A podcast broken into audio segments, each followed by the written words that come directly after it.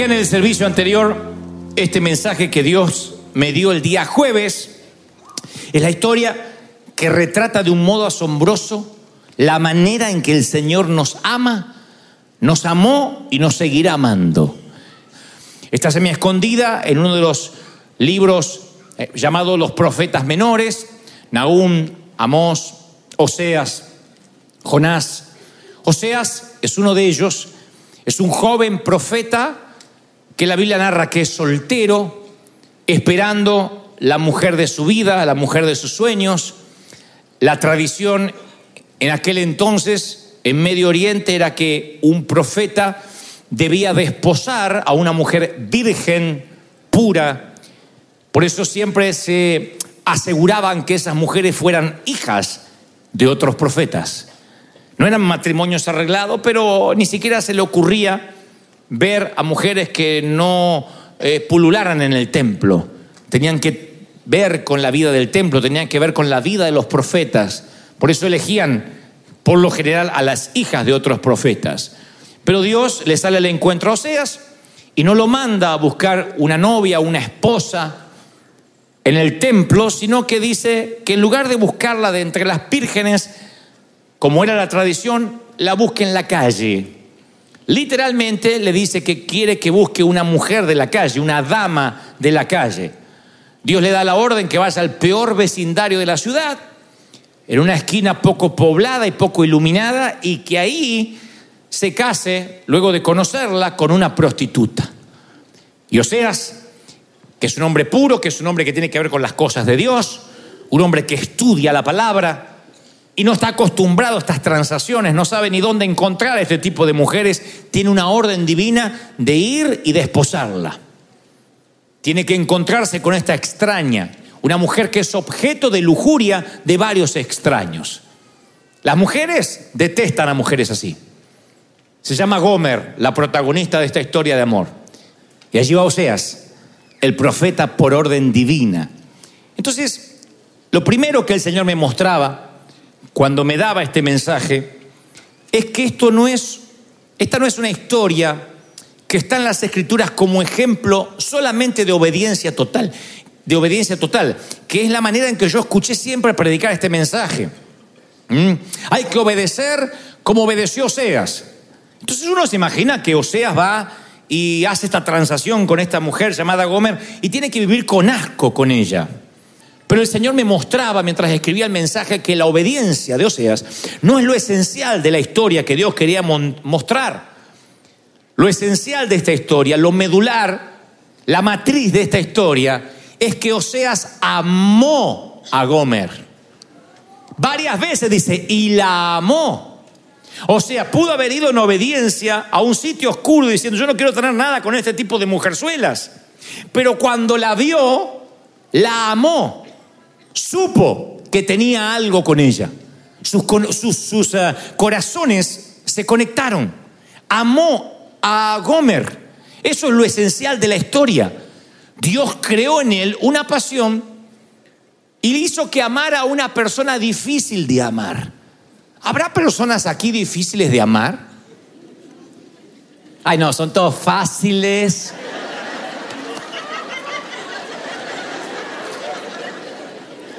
Porque cuando yo pregunto, ¿conoces a una persona difícil de amar? Siempre pensamos en otro. Sí, sí, yo conozco uno. Pero mirándote al espejo, ¿no serás difícil de amar? Digo, o eres fácil de amar, o eres una persona fácil de llevar. Hay gente que es difícil, hay gente que es mal llevada, ¿eh?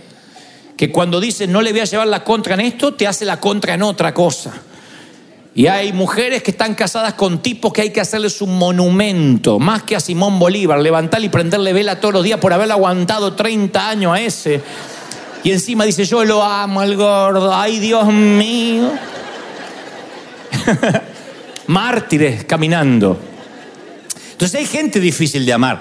¿Y qué es lo que Dios hace? Dios ama a la gente difícil de amar. ¿Cómo lo sé? Porque tú estás aquí. Porque yo estoy aquí.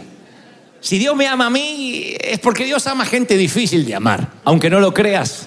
Dios ama gente compleja, complicada, gente rota, gente controversial, gente hasta neurótica. Dios la ama.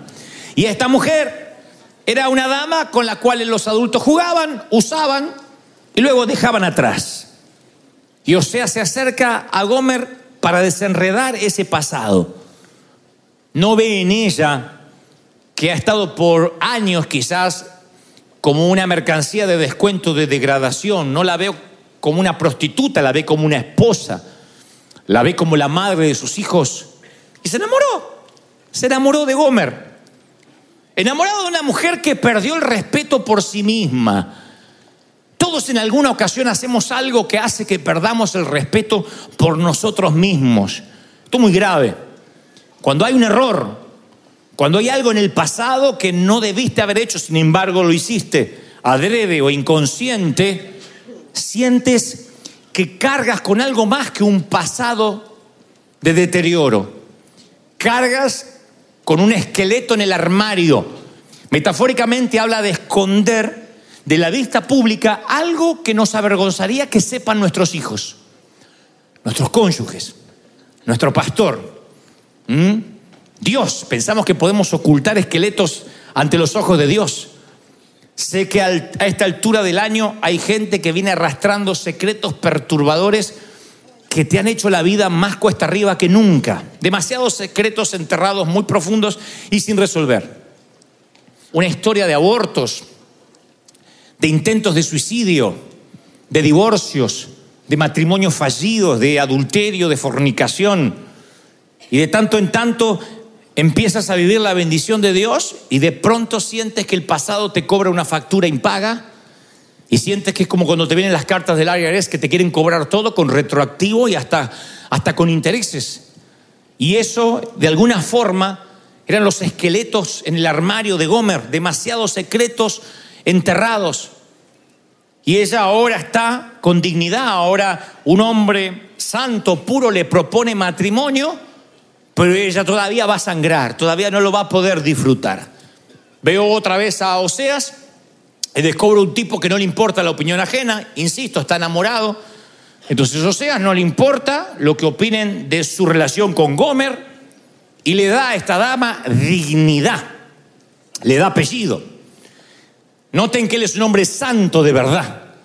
Pregunta, ¿cómo se puede tener un matrimonio santo cuando uno de los dos no lo es? ¿Cómo, ¿Cómo puede haber una relación de santidad cuando uno de los dos no lo es? ¿Puede haberla? Claro. ¿Cómo puede Dios amarte, Él siendo santo, cuando tú no lo eres, cuando yo no lo soy? Uno de los dos es pecador y sin embargo Dios nos trata como a su novia. Iremos a las bodas del Cordero, o sea, Dios nos ve como una novia pura y no necesariamente porque seamos vírgenes descalzas, ni puras, porque la mayoría venimos de vidas corruptas, deterioradas. Sin embargo, la santidad de Dios es tan grande y su amor es tan grande que Él puede formar una pareja de alguien que no es puro con alguien que sí lo es. Esto es lo que está pasando con Oseas y Gomer. Él envuelve con un manto de amor los hombros magullados de esta dama. Saca con amor y dulzura el olor pútrido de la piel que estaba toda la lujuria de otros hombres que habían transitado por ella y la transforma en alguien. Nunca te olvides de eso. Dios te ama tanto que te transforma en alguien. Ahora Gómez es la esposa de Don Oseas. ¿Qué borra el abuso? ¿Qué es lo que borra las huellas del pasado? El amor. No hay otra cosa que pueda borrar las huellas del pasado. Oseas ama a Gomer y la transforma en alguien. La sacó de, de las calles y la metió en su casa. Ahora entra como una dama. Él la lleva a vecindarios, a que se codee con otras damas y que nadie pregunte sobre su pasado. Besa las heridas, besa las partes vergonzosas que ella siempre solía taparse la perdona, le dice, no me cuentes, si no suma, no me cuentes, no quiero que me ocultes el pasado, pero tampoco quiero revolverlos y hacerte sentir culpable. Así que él la envuelve y la curruca por las noches y va sanando de a poquito, porque la sanidad es como la recuperación de un postoperatorio. No es cuestión de un día, de un par de horas, de una noche. Son meses, semanas, años.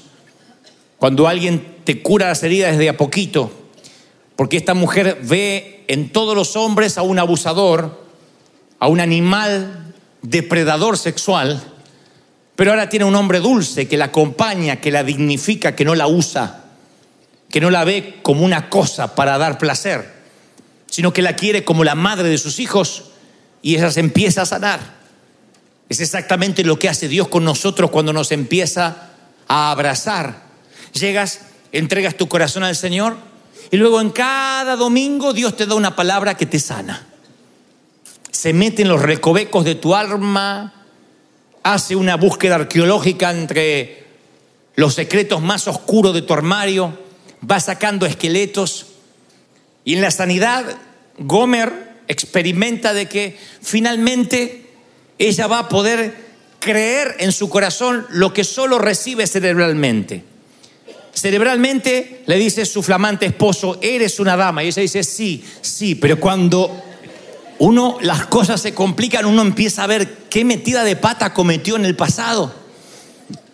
Y a veces ese pasado te gana, te, gana porque te enlaza y te tira para atrás. Eso le pasó a Gomer. Y la Biblia dice que vuelve a sus amantes.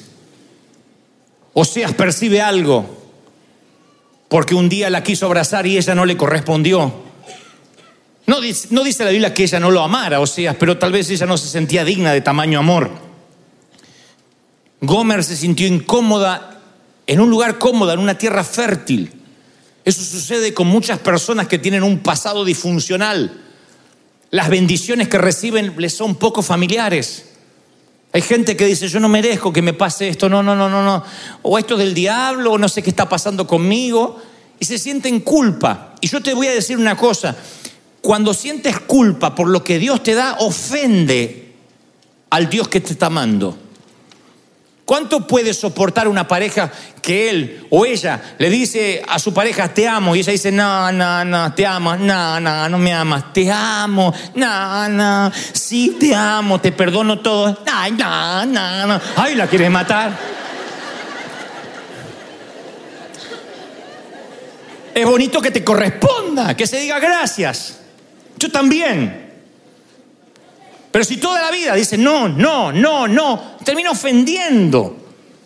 ¿Qué hombre se siente cómodo cuando se da cuenta que el amor que él da no alcanza? ¿O qué mujer se siente feliz cuando se da cuenta que lo que ella da no le alcanza al otro? Por lo menos eso es lo que Gomer hace sentir a Oseas. Pero la historia está todavía más inquietante, porque el libro de Oseas dice que tuvieron varios hijos y hay una aclaración que aparece en las escrituras que si no lees con detenimiento te podrías perder el detalle. Dice, mas ninguno de los hijos se parecía a Oseas. Sí se parecían a otros hombres del vecindario, especialmente el negrito y el japonés.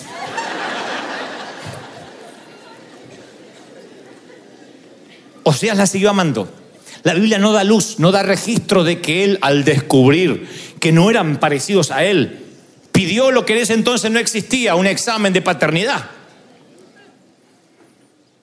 Yo no creo que Oseas sea un hombre pusilánime, poco inteligente, que no se diera cuenta, pero la seguía amando. O sea que ella, estando bajo la dignidad de él, ella todavía le sería infiel, como nosotros. ¿Quién puede decir desde que recibí a Cristo en el corazón, nunca fui infiel a mi Dios? Es más, hasta desperdició sangre conmigo Jesús porque yo ya era santo de antes. ¿Quién puede decir que no fui infiel? Digo, porque yo veo la cara de algunos diciendo, ay, pero qué loca esta mujer. ¿Quién no fue infiel? ¿Quién no tuvo hijos bastardos? Vástagos que no eran gestados por el Padre mientras que estábamos en una relación con Dios. Porque yo veo que cuando Dios ama, aún protege y provee, incluso para aquello que no salió de su voluntad y su propósito divino. Muchos de nosotros tenemos errores que son vástagos. No hablo de hijos literalmente, hablo de empleos que te involucraste sin consultar a Dios. Hablo de relaciones fallidas, de decisiones que tomaste sin preguntar a Dios y las hormonas pesaron más que preguntar la perfecta voluntad divina. Y entonces hoy te encuentras, ¿y qué Dios hace con esos errores, con esos hijos que no fueron concebidos bajo su voluntad? Aún los protege y provee, o no, o Dios no ha provisto para tus errores. Dios no te ha bendecido aún cuando hiciste las cosas mal. Aún Dios bendice a esos niños que nacieron de la carne. Esas cosas que tomaste, esas decisiones que, a las cuales te lanzaste sin siquiera orar, por necesidad. Los lugares a los cuales te moviste sin meditar. Yo conozco un Dios que está tan enamorado de mí y esta no es una licencia para pecar. Cuidado. Ah, voy a hacer cualquier cosa. Dios va a amar mis errores. Lo que digo es que muchos venimos de una vida con decisiones en el pasado que Dios proveyó y amó. Dios no te dice, uy, tú eres una madre soltera, deshazte de ese hijo bastardo y luego ven a la iglesia. Dios no te dice, uy, tuviste una vida este, eh, licenciosa, arregla todos los problemas que dejaste por ahí y luego pasa a la iglesia en santidad. Dios te abraza como eres. Con los noviazgos fallidos, con los matrimonios que fracasaron. Dios te ama como eres tal cual eres. Así te ama Dios. Provee para aquello aún que metiste la pata. Te sostuvo aunque fallaste. Porque está enamorado de ti. Todavía me miran como diciendo, de verdad, sí, está enamorado de ti. Cuando escribía este mensaje me decía, dile a mis pequeños que yo los amo, dales un beso de mi parte, abrázalos, dile que terminen el año sabiendo que son amados. ¿Lo crees de verdad? Te ama el Señor. Y un día Oseas va al armario y se da cuenta que falta ropa, va al tocador y está el set de maquillaje, pero esa ya no está, se fue. ¿Cómo no se va a ir si esa es una víctima del pasado? Está atrapada en esa casa como un animal enjaulado y aunque trata de avanzar siempre retrocede hacia su crisis original. No culpen a Gomer, no es que Gomer sea una desalmada, Gomer como tú o como yo, un día se cansa de fingir. No debe haber peor cosa que estar con alguien al que no amas y tratar de pegar esa relación a fuerza de disciplina cuando no sientes nada. El espíritu de Gomer nunca se ha ido de la iglesia. Tenemos un espíritu de adulterio espiritual cuando no amamos, cuando no nos sentimos amados. Y no hay peor cosa que fingir lo que uno no siente. Matrimonios que fingen lo que no sienten, pero siguen por el que dirán. Gente que está en el ministerio y no ama el ministerio, pero está por el que dirán. O lo que es peor, por un cheque. Y cuando sigues por el cheque, por el que dirán o por los que dicen en las redes, tú eres un animal enjaulado y tarde o temprano vas a escapar. Con escándalo o sin escándalo, tú vas a escapar. ¿Y qué hace Dios? Lo que hace Oseas, que parece ridículo que tome una linterna y salga a buscar a su esposa por la noche. Un hombre de bien no debería preguntarle a otros hombres por el paradero de su esposa. Sin embargo, está tan desesperado que en la noche grita, Gomer, Gomer. Los niños esperan en casa, Gomer. Y pregunta, no tiene vergüenza de preguntar a otros. Y así como Oseas no tiene vergüenza de andar por las calles con una linterna, está mostrando que Dios es un símbolo, que Dios tampoco le importa ir de vuelta a la cárcel y de vuelta a tu sitio más oscuro, al lugar de la pornografía, al lugar que estás perdido y decir, yo estoy dispuesto a amarte si tan solo regresas a casa, si tan solo regresas a casa. Mi querido, no te preocupes por cambiar, Él va a cambiarte. Tan solo tienes que volver a casa. ¿Has visto a Gomer? Y le dicen los amigos, olvídala. Es lo mejor que te pudo pasar. Pero el verdadero amor no olvida. Es Dios buscando al que falló. Él no necesita, como Dios, amarte porque Él sigue siendo Dios sin ti y sin mí. Sin embargo, te ama de verdad y te busca. Cada domingo trae un mensaje que te cala el corazón y te pega acá. Y si no es aquí, es mirando un video y si no en una canción. Dios te ama, Dios se empecinó con tu vida, es un sabueso. Te alejas y te atrae. Y si tiene que mover la tierra, te atrae para moverte. Y si tiene que mandar un pez, te traga un pez y te trae. Y tú dices, pero este Dios la tiene conmigo, es que te ama. Tú dices, pero yo no tengo nada para ofrecer. No te preocupes. Solo primero entiende que eres amado. Y a partir de ahí vas a poder dar amor. Si no, no puedes amar. Cuando te sientes admirado, cuando te sientes amado, es fácil amar. Pero no hay persona más difícil de amar que aquel que no da nada y no quiere recibir nada tampoco. Y Gomer se va no porque le guste la prostitución, sino porque se siente poca cosa para tamaño hombre. Y él la vuelve a encontrar, dice la Biblia. Y ahora está en una mesa de esclavos, en un mercado de esclavos. Algo salió mal. Un esclavo es un eslabón un poco más bajo que las prostitutas, porque en su caso seguirá dando favores sexuales, pero ahora gratuitos, porque es esclava de quien la compre. Y cuando la ve Oseas, ve sus ropas finas que ya no están, la ve desgreñada. Estaba de fachas, su vestido estaba roto, su cabello estaba andrajoso. Está casi reconocible, la estaban subastando como si no valiera nada y los hombres se mofaban y hablaban de ellas con palabras soeces, torpes, chabacanas. ¿Y saben qué hace Oseas? Buscan su billetera. Todo lo que tiene, buscan los bolsillos. Estaba dispuesto a comprarla. La compró. Se vació los bolsillos el tipo. No le quedó nada y le dijo, ahora sí, me la llevo. Y le dijo, tú serás mía. No fornicarás. Serás fiel a mí. Y los hombres se rieron de Oseas, porque ¿quién paga tanto por tan poco?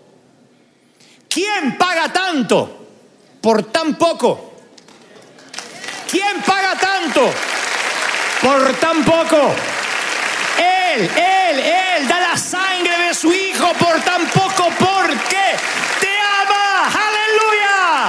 ¿Lo crees de verdad? Y antes de permitir que ella como esclava obedezca los antojos de cada vecino extranjero de la ciudad, la compra, la redime. Escúchalos el ruido de los esqueletos del armario, pero aún así es el mejor amante. Simbólicamente Dios vació sus bolsillos. Dios miró y dijo, ¿qué puedo dar para comprar? a mi hijo unigénito.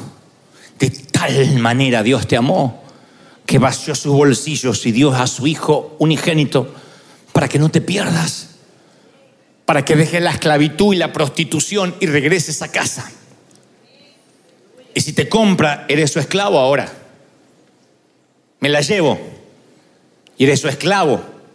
Pero tanto amaba este hombre a Gomer que dijo, yo no quiero que seas esclava. Sí te compré, pero creo que seas esposa otra vez. Ella dice, ¿bromeas?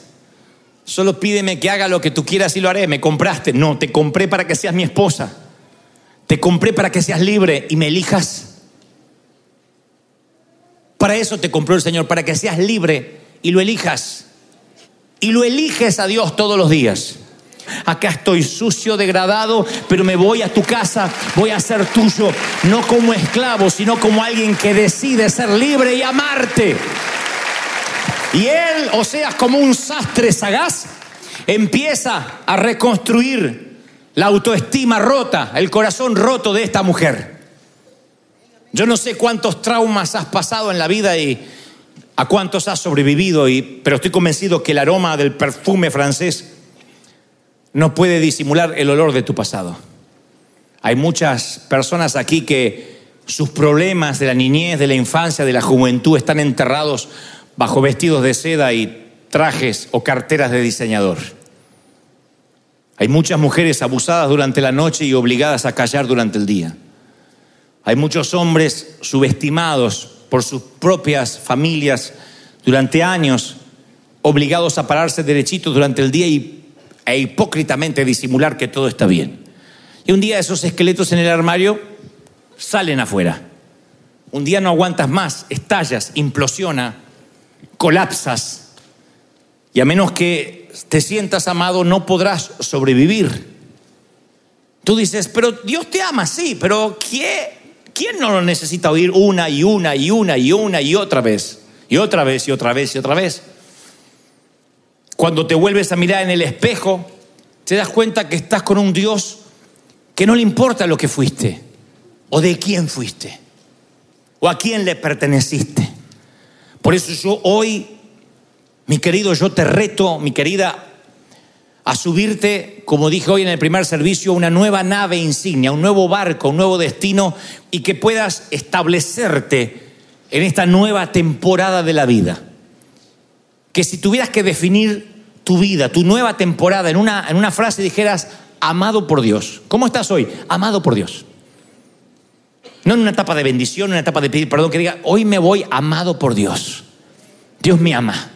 Me di cuenta a través del mensaje que Dios me hizo libre, que quitó los esqueletos de mi armario, que no le importa de quién fui, qué hice, con quién me revolqué.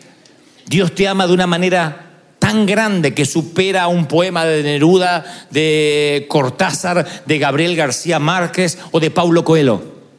Si alguien tiene dudas de este amor, vaya a Cantar de los Cantares, uno de los libros más eróticos por excelencia, y vean el amor que Dios tiene demostrado en esas parejas, demostrado en lo que Salomón escribe, demostrado en lo que es el amor elevado a la máxima potencia, cuerpo, alma, mente y espíritu, un amor cuatridimensional. Dios te ama cuatridimensionalmente, te ama suspira por ti. Dice la palabra, callaré de amor por ti. ¿Has callado alguna vez de tan enamorado? ¿Te quedas sin palabras? Dice, ya no tengo palabras, te lo tengo que demostrar. Él dice, callaré de amor, solo te bendeciré. Ya no te endulzaré los oídos, te voy a bendecir, como cuando alguien dice, déjame que te bese. Dejemos de hablar que nuestros labios tienen una conversación pendiente.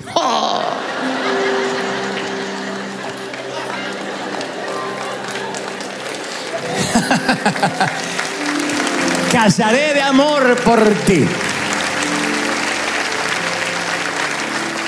Y el rey dice, yo quiero amarte. Te ama por lo que eres, por el precio que pagó. Porque no solo te buscó cuando estabas perdido en una esquina, sino que soportó tus infidelidades. Mantuvo los hijos ilícitos. Y cuando te volviste a ir, fue y te compró otra vez con precio de sangre. Si eso no es una prueba de amor, ¿el amor dónde está? Vamos, ponte de pie. Aleluya. La mejor historia de amor, la mejor ha sido escrito en tinta de sangre.